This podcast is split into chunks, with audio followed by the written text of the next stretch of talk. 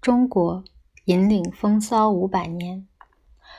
由于瓷器贸易量太过惊人，许多欧洲人心想，要是能自制瓷器，肯定能大赚一笔。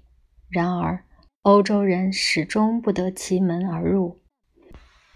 就算他们派人到中国刺探，瓷器制造依然是中国不传之秘，令欧洲人妒羡不已。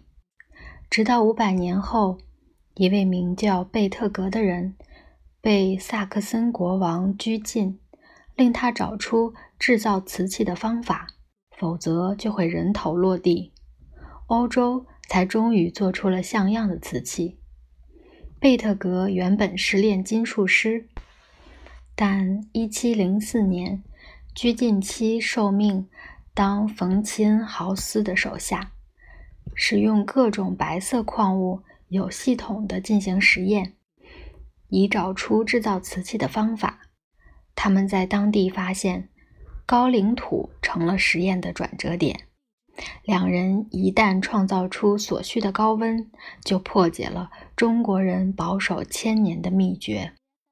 贝特格没有用茶杯来证明自己真的做出瓷器，而是把白热状的瓷器从一千三百五十摄氏度的窑中取出，直接抛进装水的桶里。绝大多数陶器都会因为冷热差距过大而破碎。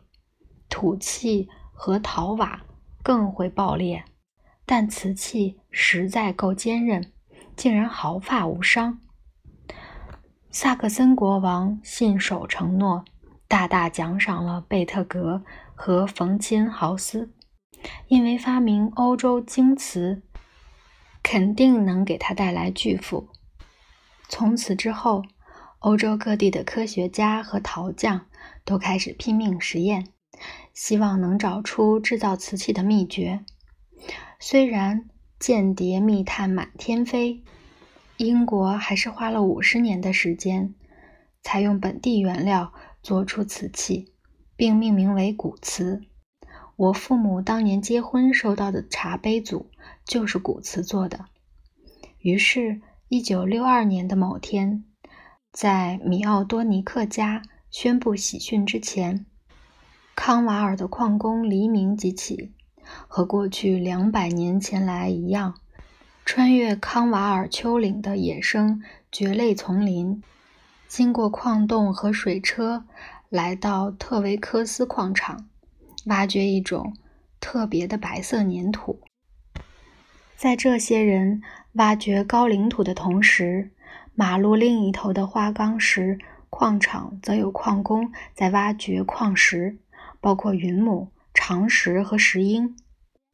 史塔夫郡及邻近的契郡、德比郡、莱斯特郡、华威郡、奥斯特郡和许洛普郡的农人牧养牲畜，并把死去的牲畜骨头焚烧后磨成细末。